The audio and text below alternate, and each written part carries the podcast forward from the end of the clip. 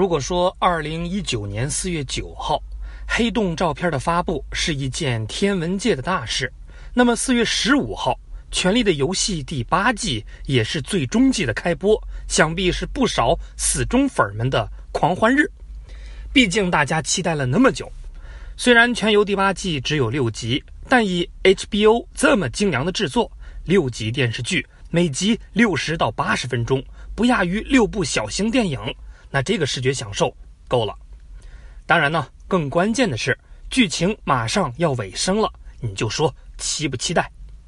那这期节目呢，其实放晚了，从四月十五号就酝酿，一直呢就没上线。眼瞅着过去一个月了，剧集都已经到第六集了。作为七国纷争史，它融杂了各种权贵的斗争，各种生命大和谐，各种便当随便发。总之就是一句话：瓦了穆格里斯，凡人皆有一死。不过，喜欢研究历史的朋友呢，难免有些较真儿。《权力游戏》里的七国到底和现实中的国家历史有没有关系呢？那行，今儿呢，咱们就开一把地图炮，看看马丁老爷子的灵感来自哪儿。你看，我是一个做珠宝的，如果你问我哪个国家的珠宝最牛叉、最有代表性，我可以不打奔儿的就告诉你。什么？阿根廷的红纹石，哥伦比亚的祖母绿，缅甸的翡翠，印度的东陵玉，波罗的海的琥珀，英国的摩根，澳大利亚的欧泊尔，坦桑尼亚的尖晶石，奥地利的水晶等等。但涉及全游的故事，咱们呢还得慎重一点。首先呢，从最北边说起，也就是北境王国。北境幅员辽阔，寒冬凛冽，从没有被彻底征服过。兰尼斯特家族对他是颇有忌惮。视其为一生之敌，应该是带了一些俄罗斯的风味儿。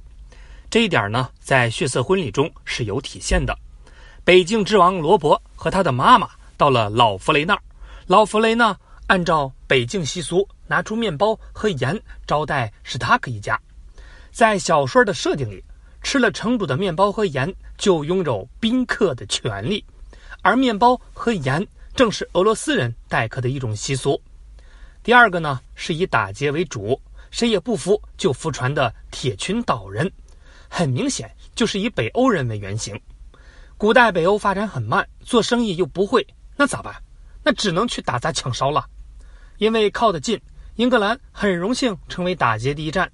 初次见面，英格兰人很天真的认为这是来经商的商团，就上了他们的船，要求交税。哪成想，快住住住！让你不给我！你这什么东西？大哥啊，稍等一会儿，我要接个这个。在《冰与火》中呢，铁群岛的格雷乔伊家族同样凭借海洋之力劫掠和骚扰西方大陆，还短暂占据了临冬城。没想到收税不成，反被砍。开启了北欧海盗欺负英格兰的历史。为什么英格兰人当时这么垃圾呢？主要呢还是没有进化。当时的英格兰成了七个小国，嗯，七国眼熟吗？这就是全游七国的另一个版本了。第三个呢是河间大鱼，会觉得比较像没统一的德国，因为它由一堆小的细碎的家族组成，从来没有被统一成大国。河间的贵族大多躲在了城堡里。比如著名的城堡奔流城、滦河城等等，说白了，无非是打不过土匪，高筑墙，广积粮罢了。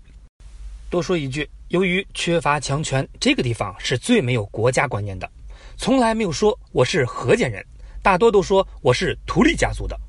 这几乎就是没统一前的德国的翻版。不过住在城堡实在不算有趣。中世纪时候呢，没有洗手间的系统，城楼的守将。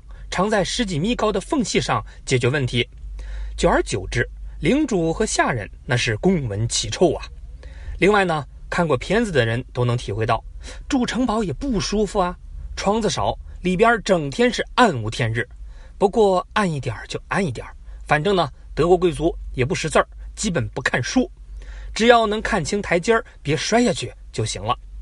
所以住城堡什么最贵？油啊！你想。大白天都得点灯，油能不贵吗？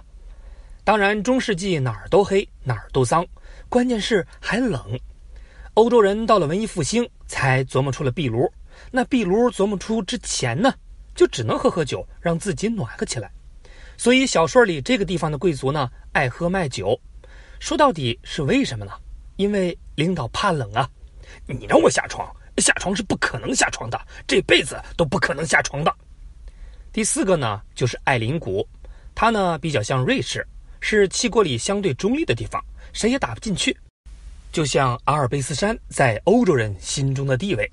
所谓一方水土养一方人，阿尔卑斯山占了瑞士的三分之二，这就意味着瑞士不可能靠种地发家，可以卖糖啊，兄弟。呃，你广告看多了吧？但翻越阿尔卑斯山的道路出口呢，基本都在瑞士，这就使得它顺利成为一个交通要冲。而艾林谷就是这样，除了血门，没有别的道路可供出入。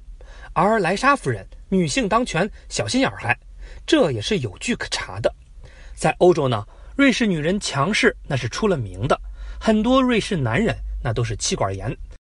创造阿尔卑斯三大北壁速攀记录的乌里斯托克自己就说过，之所以创造纪录，就是因为他老婆规定登山必须赶回家吃晚饭。所以呢，小指头把莱莎夫人推下月门，未必就没有终于当家做主的快乐，你说呢？哎呀，咱们说几个了？哦，对了，该说第五个了。哎那行吧，那咱们下集再说。